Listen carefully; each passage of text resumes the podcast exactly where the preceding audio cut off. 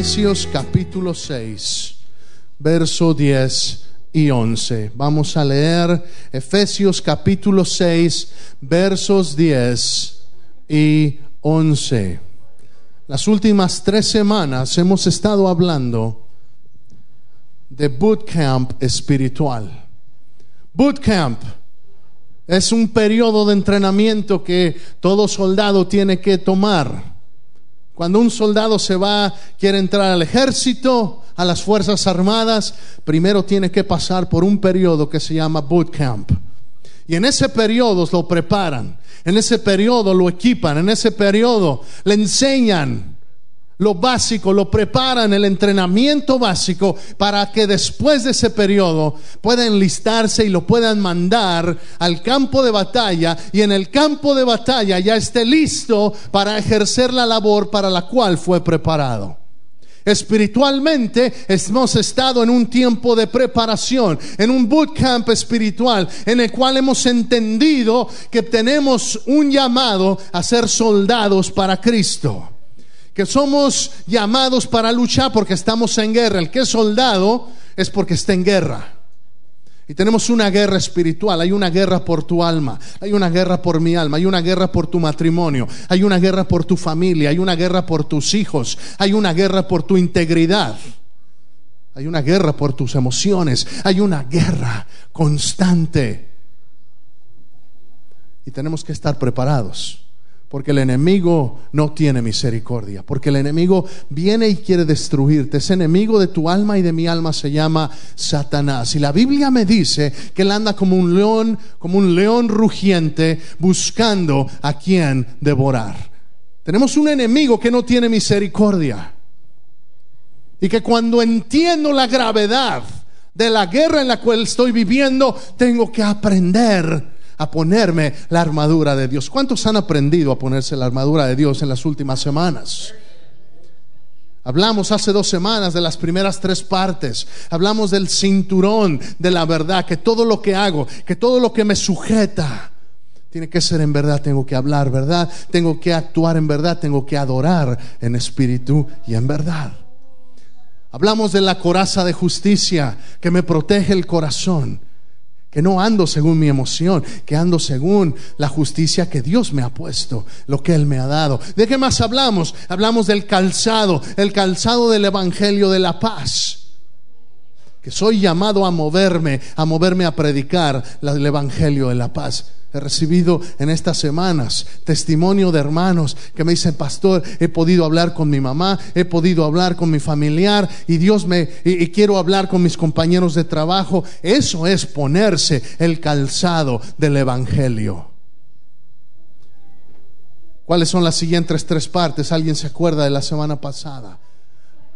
Hablamos ya hablamos del cinturón de la verdad, ya hablamos de la coraza de justicia, ya hablamos del calzado del Evangelio. Ahora tengo que proteger mi cabeza con el yelmo, con el casco de la salvación. Tengo que recordar quién soy y que lo que soy define lo que hago. Que soy un hijo de Dios y entonces actúo como un hijo de Dios. Que no porque voy a la iglesia eso me hace cristiano. No, soy cristiano y por eso voy a la iglesia. Soy cristiano y por eso sirvo. Soy hijo de Dios, soy hija de Dios y por eso no comprometo mi integridad. El yelmo de la salvación. La espada, la espada del Espíritu, que es la palabra de Dios, es el arma ofensiva. Tenemos que aprender, hicimos un compromiso la semana pasada de leer la palabra, de buscar la palabra, no levante la mano, pero yo espero que usted esté cumpliendo con su compromiso que hizo con Dios de meterse y a meditar en la palabra del Señor. Y la última parte era ese escudo, el escudo de la fe, si se recuerda, ese escudo hecho de metal pero forrado de piel, en el cual lo sumergían en el agua para que cuando los dardos de fuego llegaran, se apagaran. Porque el enemigo va a mandar dardos de fuego y generalmente son dardos de fuego que llegan a tu mente. Son pensamientos negativos, son pensamientos de, desánimo, son pensamientos de mentira, son pensamientos que no vienen de Dios. Y la manera de apagarlos es con la fe. Y la fe es la certeza de lo que se espera, es la convicción de lo que no se ve. Y esas son las seis partes de la armadura de Dios.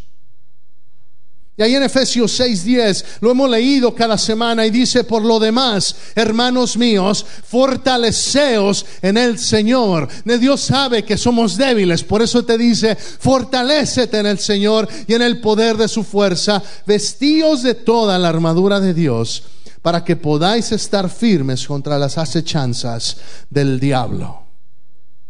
Ninguno que milita, segunda de Timoteo 2:4, ninguno que milita se enreda en los negocios de la vida a fin de agradar a aquel que lo llamó por soldado. Esta mañana te voy a hablar del arma secreta. O lo puedes llamar no tan secreta. Es un arma que está ahí mismo en Efesios 6, verso 18. Quiero que abras tu Biblia ahí en Efesios 6, verso 18. Y vamos a leerlo. Y dice la palabra del Señor, orando en todo tiempo, con toda oración y súplica en el Espíritu, y velando en ello con toda perseverancia y súplica por todos los santos orando en todo tiempo. Léelo conmigo esta mañana. Orando en todo tiempo, con toda oración y súplica en el Espíritu, y velando en ello con toda perseverancia y súplica por todos los santos. ¿Cuál es el arma que completa la armadura de Dios? Es el bautismo en el Espíritu Santo. Dice orando en todo tiempo, pero no nos dice cómo, fíjate. Dice con toda oración y súplica, ¿cómo? En el Espíritu.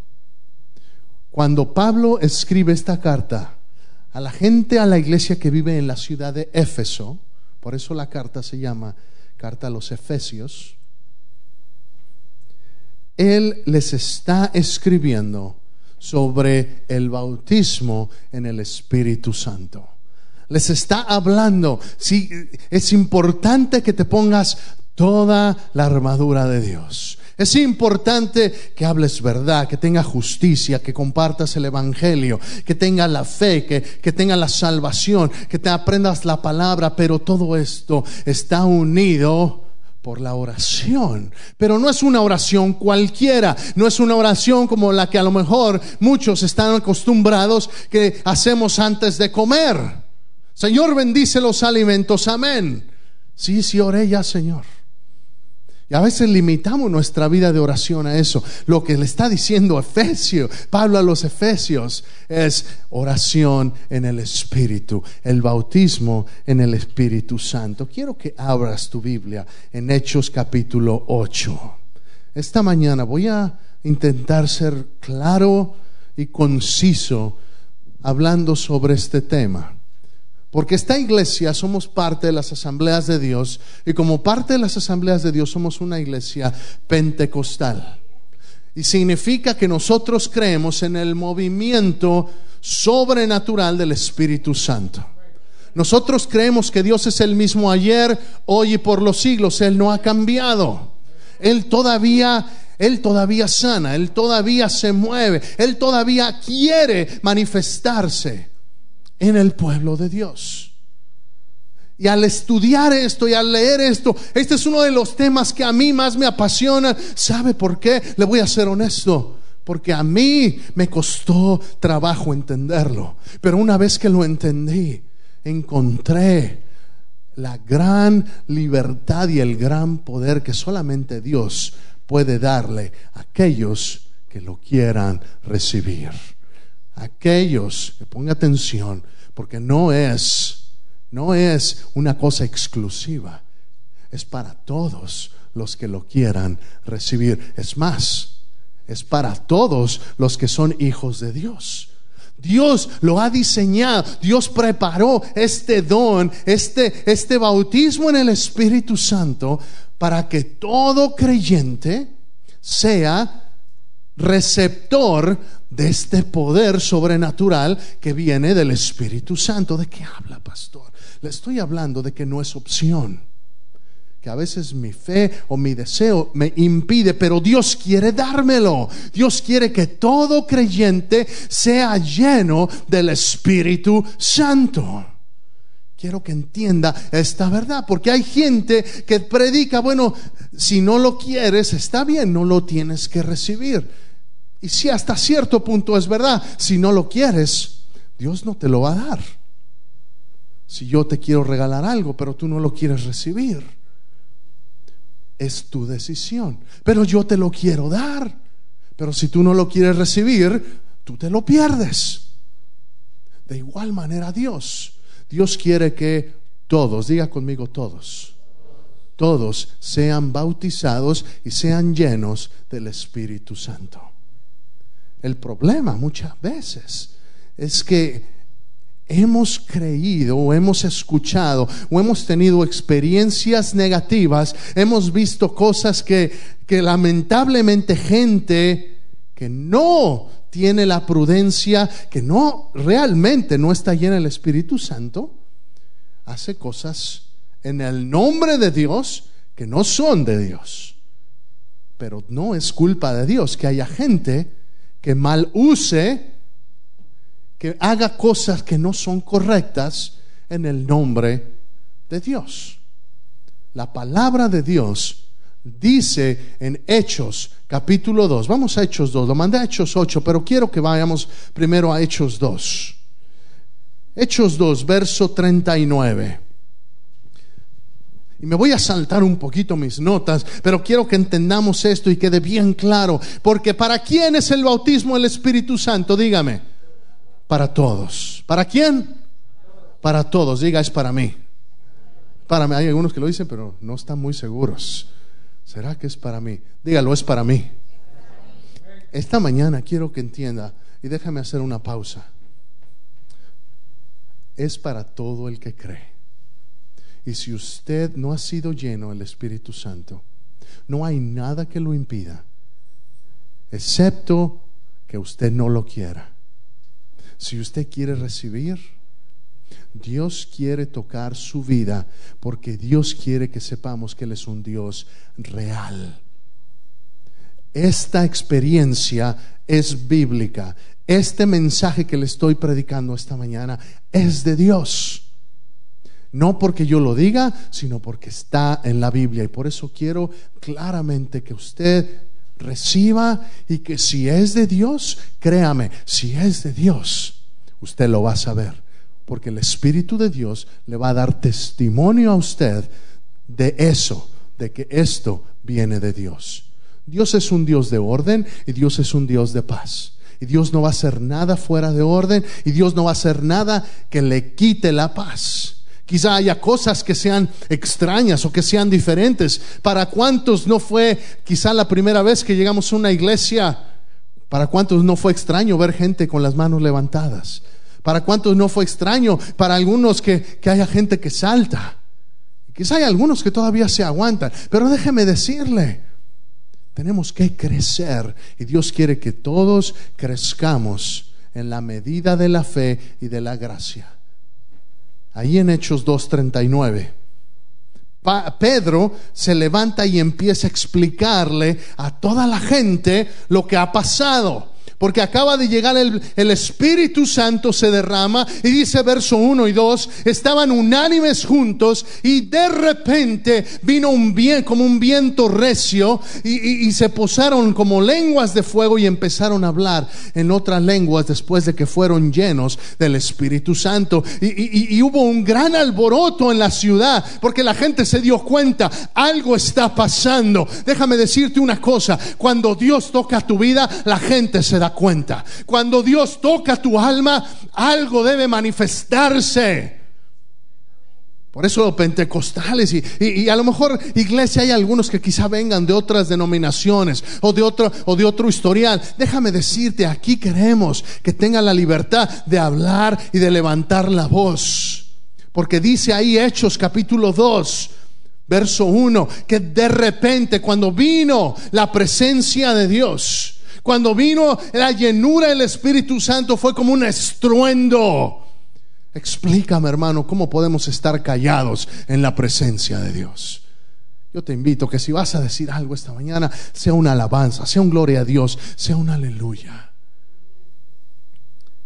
Dios quiere que entendamos la verdad que hay en la promesa del Espíritu Santo.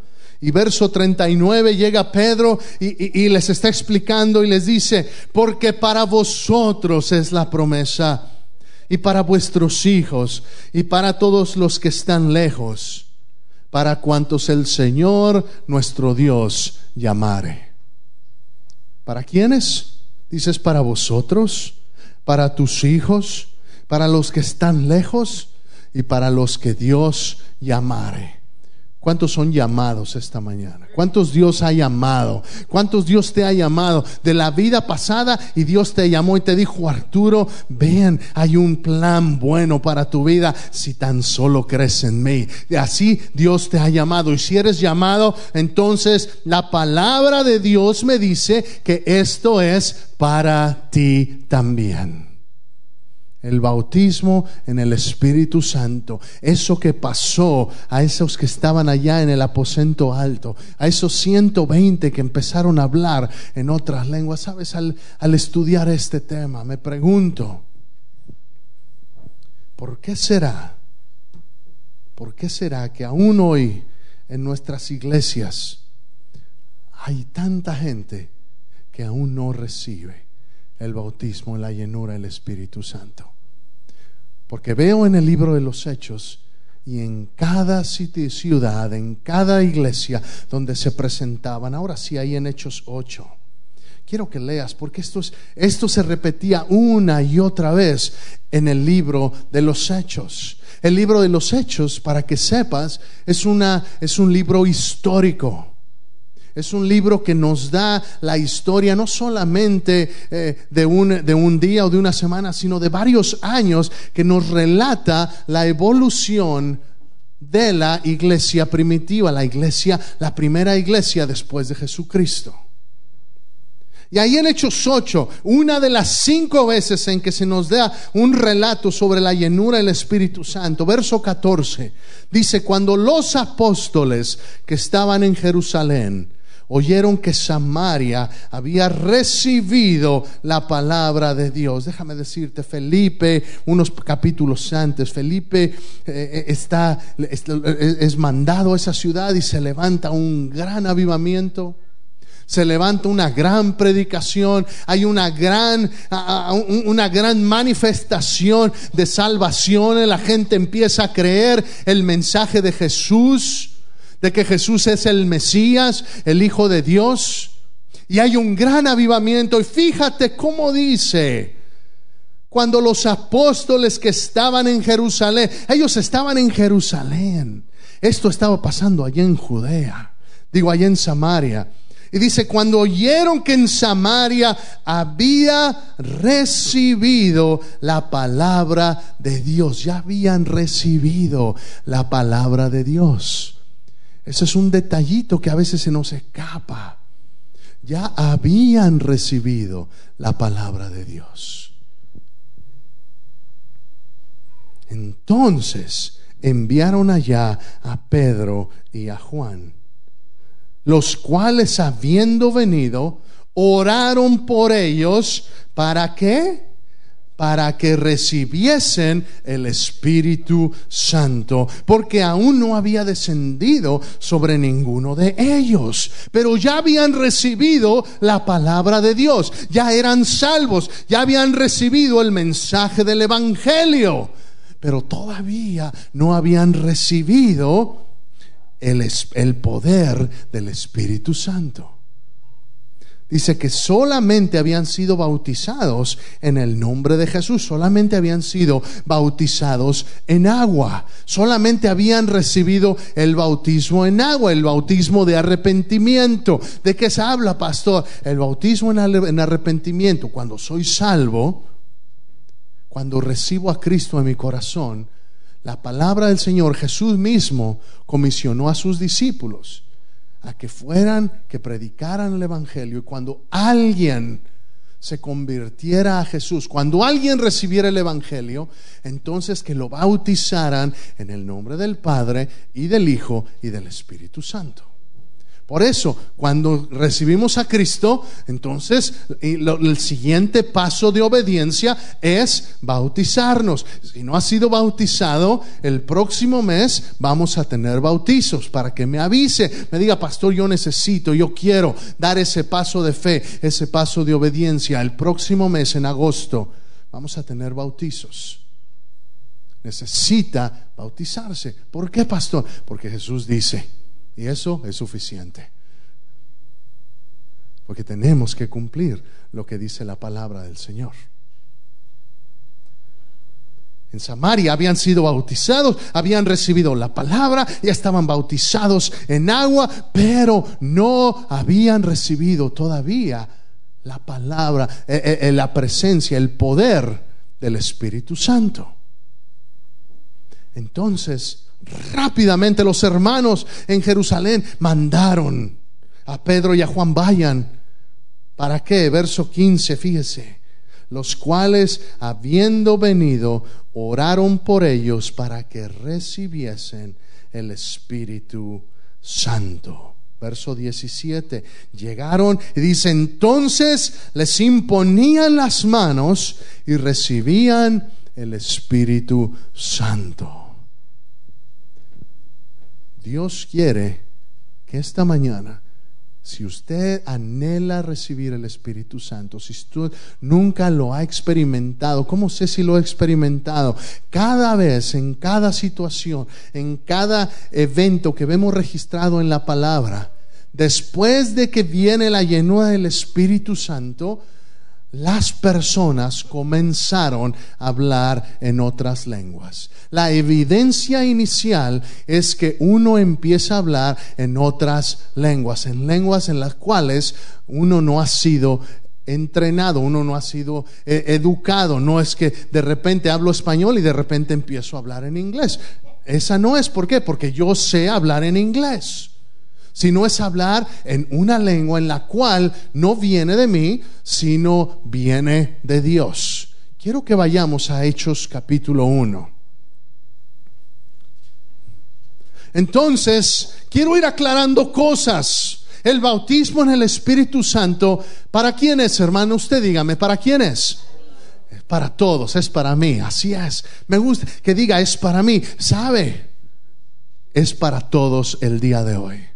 Y si ya ha sido lleno antes, es tiempo de volverse a llenar. Es tiempo de ser lleno. ¿Sabe? La palabra bautizado no significa otra cosa más que sumergido. En el, e, e, si usted hace una etimología de la palabra, si usted analiza el origen de la palabra, bautizado, bautizo, significa simplemente sumergido. Cuando cantamos ese canto, sumérgeme, lo que estamos diciéndole al Señor es bautízame. Bautízame en el río de tu espíritu, sumérgeme. Y es lo que queremos, es lo que yo quiero. Yo no sé usted, pero yo quiero ser constantemente sumergido en la presencia de Dios. El bautizo es para todos. El bautizo es una experiencia aparte de la salvación, como leímos ahí en Hechos 8. Ya habían recibido la palabra, ya habían sido bautizados, ya se habían arrepentido, pero todavía no habían recibido el bautizo en el Espíritu Santo.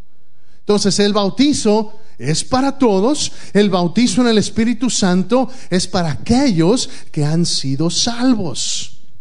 Si no eres salvo, entonces no puedes recibir el bautismo en el Espíritu Santo. Pero para ser salvo, ¿qué necesito hacer, pastor? Necesitas, número uno, reconocer que eres pecador. Pero no basta, porque Dios ya sabe que eres pecador. La segunda cosa, necesitas arrepentirte de ser pecador.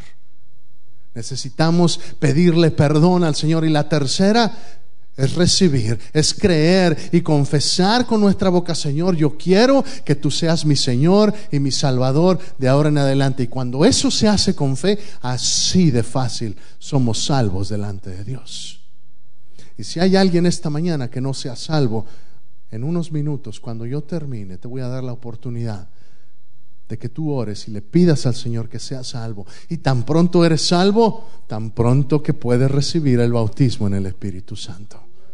Porque no se trata, aquí no se trata de, de, antigüedad. Ah, es que solamente los que tienen cinco años pueden recibir. Es que solamente los que sirven pueden recibir. Es que solamente los músicos pueden recibir. Es que no, hermano, ¿para quién es el bautismo en el Espíritu Santo? Es para todos es para ti y es para mí. Pero tienes que creerlo y tienes que quererlo. Ahí en Hechos 1, dice, y estando juntos, verso 4, Jesús les mandó que no se fueran de Jerusalén, sino que esperasen la promesa del Padre, la cual les dijo, oísteis de mí porque Juan ciertamente bautizó con agua, mas vosotros seréis bautizados con el Espíritu Santo dentro de no muchos días. Mateo 3:11 nos dice cuando Juan está diciendo lo mismo, está diciendo, yo a la verdad os bautizo en agua para arrepentimiento. Pero el que viene tras de mí, refiriéndose a Jesús, cuyo calzado yo no soy digno de llevar. ¿De quién está hablando Juan? Está hablando de Jesús. Fíjese, ¿quién bautiza en el Espíritu Santo? Fíjese, voy a empezar a leer Mateo 3:11. Dice, yo a la verdad os bautizo, es Juan hablando, yo os bautizo en agua para arrepentimiento, pero el que viene tras de mí, cuyo calzado yo no soy digno de llevar, es más poderoso que yo. Dice, Él os bautizará en Espíritu Santo y fuego. ¿Quién bautiza en el Espíritu Santo? Jesús. Jesús es el que nos bautiza. No es el, no es el predicador. No es, no es el, invitado especial que a veces, que a veces por alguna razón pareciera que, que la gente se emociona más cuando viene el hermano López, así con su vocesota y grandote, y luego me toca predicar a mí, hermano, digo, bueno, no se emocionan tanto conmigo. Me voy a dejar la barba. Y ahora esta semana que estuve fuera, dije, me voy a dejar la barba así a ver si me veo más como el hermano López. Pero a mí me sale de chino, así de oriental. Chi, no, chi, no. Sí, no me sale. La realidad de las cosas es que no es el predicador y, estoy jugando, no me ofendo. A mí lo que me interesa es que si usted se emociona es porque la palabra de Dios está haciendo algo en su vida, porque usted está recibiendo algo en su vida. Pero Dios quiere que recibamos esto que entendamos esto, que es para, dice, Él os bautizará, no es el predicador el que bautiza, no es el que, no es la persona acá al frente el que trae el poder, es Jesús el que bautiza. ¿Quién bautiza entonces, hermano? Jesús. Entonces, el bautismo en el Espíritu Santo, ¿para quién es? Dígalo, es para mí. Dígalo, es para mí. Para mí, aleluya. Bautismo en el Espíritu Santo es para aquellos que han sido salvos. El bautismo en el Espíritu Santo lo da Jesús. Jesús es el que bautiza en el Espíritu Santo. Quiero que regresemos a Hechos 1. Entonces los que se habían reunido, verso 6, le preguntaron, Señor, ¿restaurarás a Israel en este tiempo? Y Jesús les dice, a ustedes no les toca saber los tiempos. Verso 8, pero recibiréis poder cuando haya venido sobre vosotros el Espíritu Santo y me seréis testigos en Jerusalén, en toda Judea, en Samaria y hasta lo último de la tierra.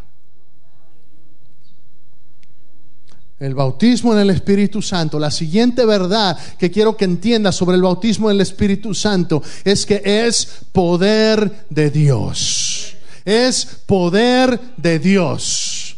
No es de hombres, es de Dios. Es poder de Dios. Lamentablemente hay gente donde yo, cre yo crecí en una iglesia bautista y por eso quizá me costó trabajo al principio recibir el bautismo del Espíritu Santo, porque en la iglesia bautista no crean no creen en la llenura del Espíritu Santo, no creen que el Espíritu Santo todavía se mueva de manera como lo creo, que se, como veo que se mueve en el libro de los hechos. Hermano, yo creo que la Biblia es la misma. Que cielo y tierra pasarán, pero la, la palabra de Dios permanece para siempre. La palabra de Dios se va a cumplir. Y no estoy hablando mal de mis hermanos bautistas porque somos hermanos en Cristo, pero yo creo con todo el corazón que se están perdiendo de una gran bendición. Como yo me la perdí por muchos tiempos, por muchos años. Y, yo decía, bueno, ¿cómo es posible esto? Yo, yo, yo, me dicen aquí, eh, eh, eh, mis maestros me dicen que esto no, pero yo veo en la Biblia que aquí dice que esto es para los que somos llamados y yo sé que soy llamado. ¿Cómo es posible? Y tuve que tirar esa barrera mental que me decía, no es para ti, no es para ti. Por eso esta mañana yo te estoy pidiendo que digas, es para mí, porque tienes que creerlo, porque con la boca confesamos lo que debe haber en el corazón para fe. Es para ti, sí es para ti, es para ti. Y además había gente que pensaba criticar, es que eso de las lenguas, eso ah, hay gente que se ha ido hasta el extremo de decir, esas son del diablo. Esas cosas no son de Dios. Déjeme decirle, el hecho de que la gente no esté de acuerdo, le hicieron lo mismo, eh, eh, no se preocupe. Porque a Jesús mismo lo criticaron cuando estaba sacando un demonio Jesús mismo dijo, ¿cómo vinieron los fariseos y lo acusaron? Vinieron los religiosos y lo acusaron. Es que por en el nombre de Belcebú, en el nombre de Satanás, está haciendo esos milagros. Y Jesús dijo, ¿cómo puede Satanás echar fuera a Satanás? Hermano, dice la palabra del Señor en Hechos verso 2, verso, capítulo 2, verso 2, dice, y de repente vino del cielo. ¿De dónde vino ese estruendo? Vino del cielo. El bautismo en el Espíritu Santo viene de Dios. Es Jesús el que bautiza.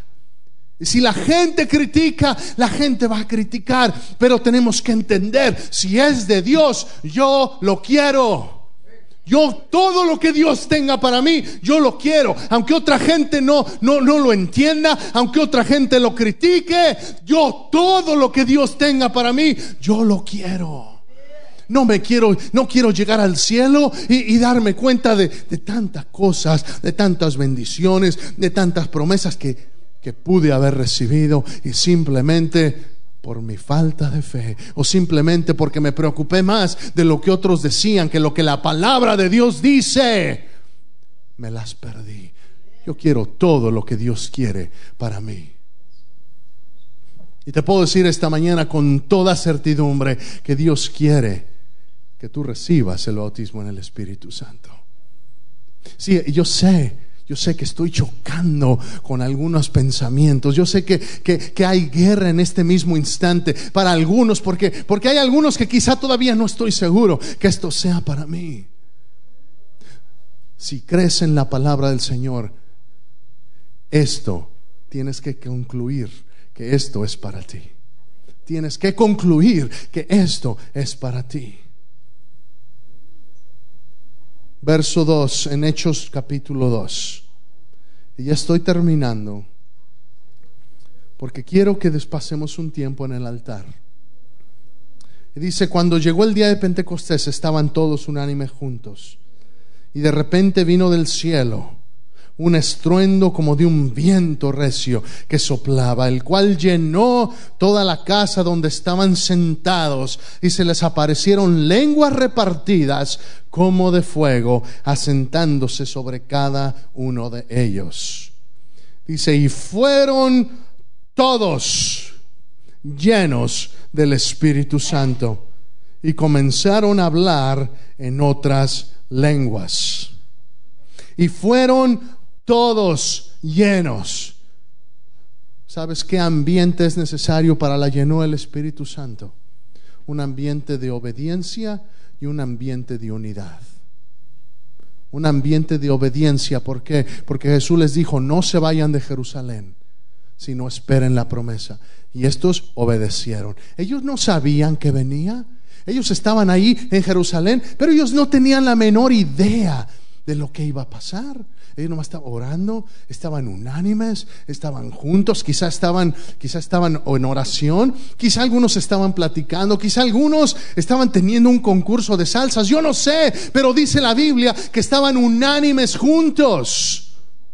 Que estaban, que estaban unidos, que había un sentimiento común. De, por eso es importante que estemos unidos, hermano, como iglesia. Obediencia y unidad. Y de repente, ¿cuántos quieren un de repente? Dice, y de repente, si están, estaban aquí y de repente pasa algo. Ah, yo quiero un de repente de Dios en mi vida. Yo quiero un cambio que no me lo espero. Yo quiero un toque de Dios en mi vida.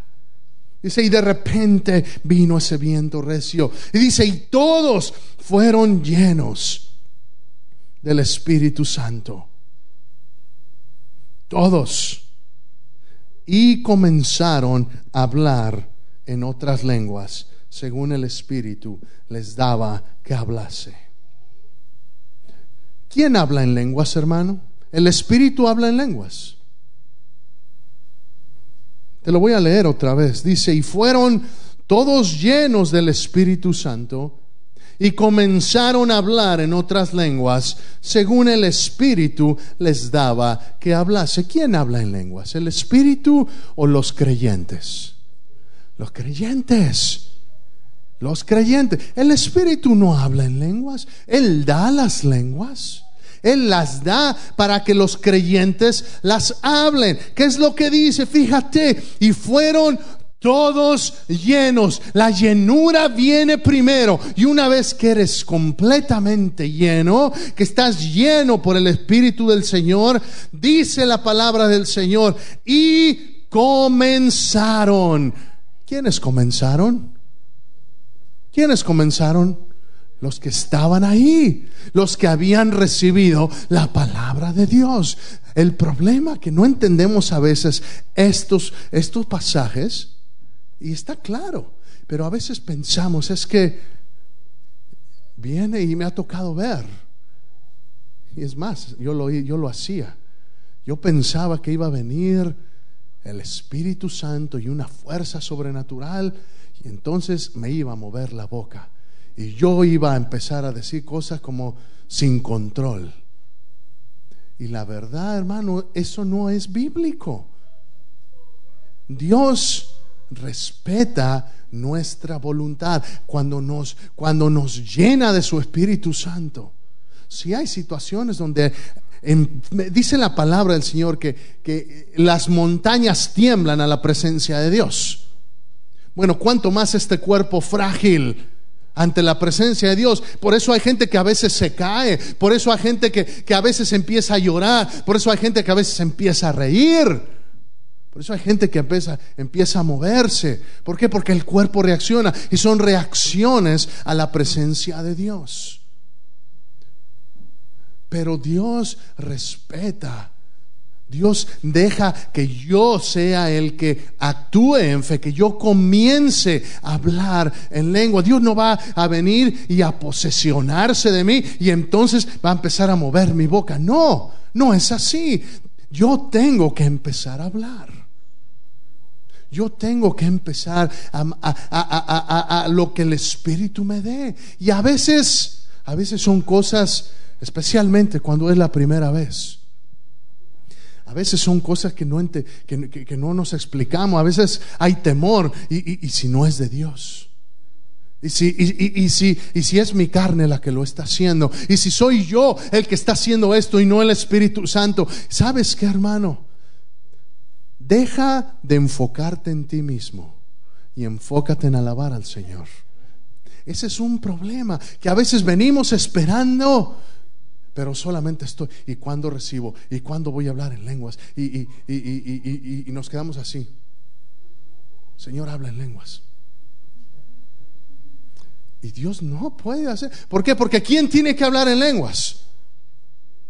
Yo tengo que hablar en lenguas. Yo tengo que usar mi boca. Yo tengo que, yo tengo que usarlo. Es Dios me da esta, Dios me bendice con esto para que yo pueda usarlo, para que yo pueda hacerlo como un medio. ¿Para qué? ¿Para qué es el para qué es el bautismo en el Espíritu Santo? Hechos 1:8. Y recibiréis poder y me seréis testigos. ¿Para qué es el Espíritu Santo? No es, el bautismo del Espíritu Santo no es para que yo me sienta más cristiano, no es para que yo me sienta como que, ay, es que yo, yo ya recibí, yo estoy aquí en esta categoría. Los que no han recibido todavía son cristianillos.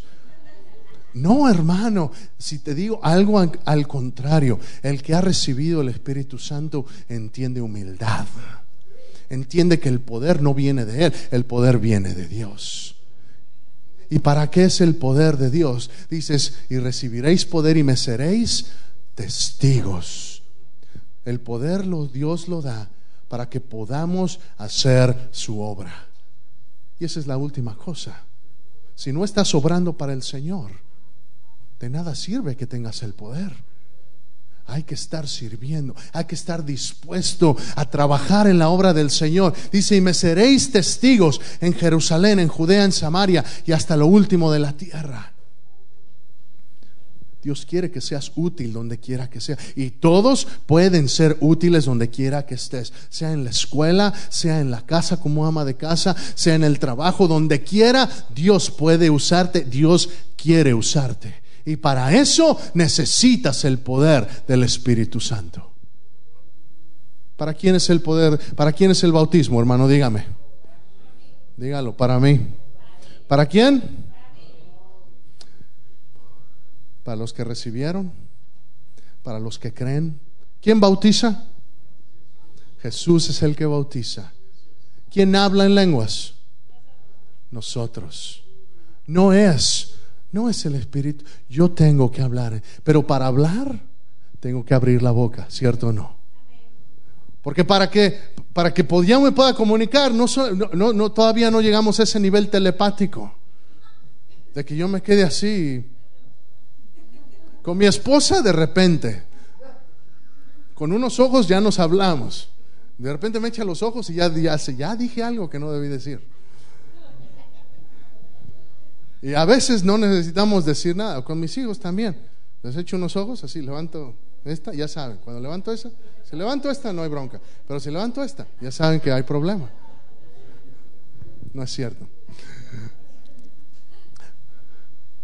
Pero para hablar necesito abrir la boca. Necesito ejercitar la fe. Es un regalo, es un don de Dios. Pastores que esta semana he vivido, caí otra vez en pecado, pastor. Bueno, arrepiéntete y recibe. Es que me peleé con mi esposo camino a la iglesia. Bueno, conténtate ahí de volada y recibe. Pide perdón delante del Señor y recibe. Es que, es que, pastor, he cometido pecados más graves. Es que no estoy en orden en mi vida. Bueno, arrepiéntete, recibe y, cuando, y, en, y, en tanto sea posible, pon tu vida en orden. Haz lo que tengas que hacer, pero obedece al Señor y recibe. Es que quiero recibir, pastor, pero es que aquel hermano, aquella hermana, o mi primo, mi tía, o mi papá, o falta de perdón, déjalo ir y recibe. Y recibe. Dios lo tiene. ¿Para quién es el bautismo? Es para mí. Dilo, es para mí. Es para mí. Dios quiere que recibas. Dios quiere que esta, pastor, yo ya, yo ya lo recibí una vez. Sabes, la Biblia dice, no os embriaguéis en vino en el cual hay disolución, sino antes bien sed llenos del Espíritu Santo. Es la misma, sed bautizados, pero le está hablando a cristianos que ya habían sido bautizados y les está diciendo, en el original griego significa ser continuamente lleno. Te llenaste hace un año, hace una... ¿Cuándo fue la última vez que hablaste en lenguas? ¿Fue hace una semana? Ya pasó mucho tiempo. Necesitas volverte a llenar en el Espíritu Santo. Son las lenguas, pastor. Es que hay muchos que, que, las lenguas son los que lo que inquietan. Es que, es que no, he, no he hablado. Hermano, olvídate de las lenguas. Esas te las da el Señor. Tú nomás abre la boca. Es todo. Tú nomás alábale y abre la boca. Es de Dios. ¿De dónde vino ese, ese viento recio? Y de repente, del cielo, vino un viento recio. Dios es el que, Dios es el que bautiza. Y si no lo recibo hoy, pastor, si no lo recibes hoy, pues lo sigues pidiendo y lo sigues recibiendo hasta que Dios trate con tu corazón. Hay gente que no lo recibe cuando yo no lo recibí, yo lo y yo fui por meses. Yo iba al altar y yo decía, "Señor, ayuda, yo quiero recibir. Yo quiero recibir." Y me quedaba así. A ver, ¿a qué me mueve la No, y hasta que tomé un paso de fe y empecé a orar. Y empecé a abrir mi boca y empecé a alabar. Y de repente, cuando menos me lo esperaba, yo estaba, Señor, te alabo, te bendigo, te exalto. Y de repente, sin que me diera cuenta, son los de repente de Dios. Y de repente, y de repente me quedé así. Y me detuve, porque dije, no, soy yo, es mi carne. Y en eso me acordé, tengo que tomar este paso de fe. Y empecé a alabar otra vez, Señor, y digo, otra vez, como, como que le, le, eché cuerda otra vez. ¿Por qué? Porque a veces tenemos que hacerle con la fe, tenemos que agarrar, pero tenemos que ejercitarla. Si te quedas así, no vas a recibir. Si te quedas en la banca en el momento en que yo te invite a venir al altar, no que Dios no te pueda bautizar en la banca, pero esta mañana el paso de fe va a ser que vamos a venir al altar y vamos a decirle, Señor, lléname de tu Espíritu Santo. ¿Cuántos quieren recibir la llenura del Espíritu Santo? Póngase de pie.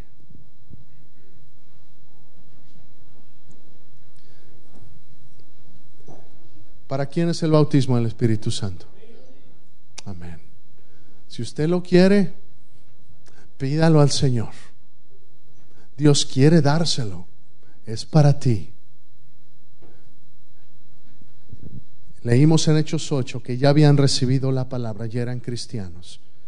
Cierre sus ojos, porque quizá hay alguien esta mañana, aquí en este lugar, que aún no sea cristiano. Y lo que es eso simplemente significa es que si Dios viene a pedir tu alma hoy, estás condenado eternamente a estar separado de Él en un lugar que se llama el infierno. El infierno es real, está en la Biblia. ¿Por qué? Porque lo merecemos, tú y yo.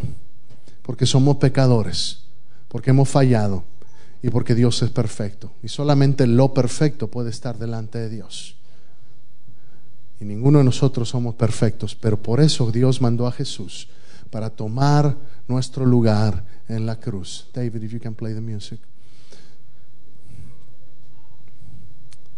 Si nunca has recibido a Jesús como tu Señor y Salvador y hoy quieres invitarlo a que Él tome control de tu vida, yo te invito en este momento a que levantes la mano. Lo único que tienes que hacer es arrepentirte, pedirle perdón invitarlo a que Él sea tu Señor y tu Salvador.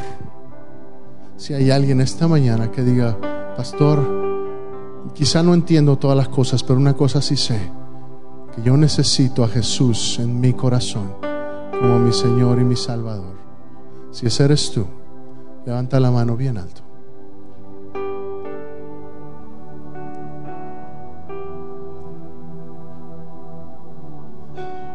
Si no hay nadie, este es el momento en el cual nadie te va a juzgar si no pasas a frente. Porque Dios quiere dárselo a los que solamente a los que lo quieren. Dios quiere dártelo a ti. Y Dios puede hacerlo ahí en tu banca. Pero yo te invito esta mañana que en un paso de fe, si tú hoy quieres ser lleno del Espíritu Santo, vengas al altar. Te puedo garantizar una cosa, no es por el predicador, porque hay miles de predicadores mejores que este pastor que está delante de ti. Pero una cosa sí sé, que Dios no miente y que Dios honra su palabra y que Dios honra a aquellos que se acerquen a Él con fe.